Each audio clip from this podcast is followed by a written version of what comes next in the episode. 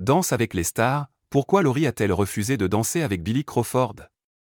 Grand vainqueur de la douzième saison de Danse avec les stars, sur TF1, Billy Crawford est heureux d'avoir pu renouer des liens avec le public français. Le chanteur s'était fait connaître dans les années 2000 grâce à son hit, Traquin. À l'époque, il fait également la une des journaux grâce à son idylle avec la chanteuse Laurie. Les deux artistes ont, en effet, formé un couple pendant deux ans. De nombreux téléspectateurs espéraient donc assister à des retrouvailles entre les deux ex 20 ans après sur TF1. Mais Laurie a refusé de tenir compagnie à Billy Crawford. Laurie dans Danse avec les stars? Je trouvais ça un peu gonflé.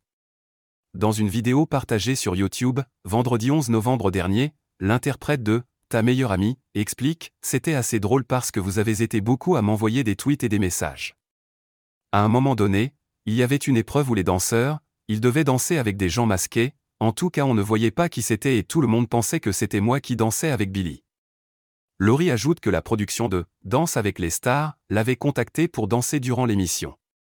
C'était la petite anecdote voilà.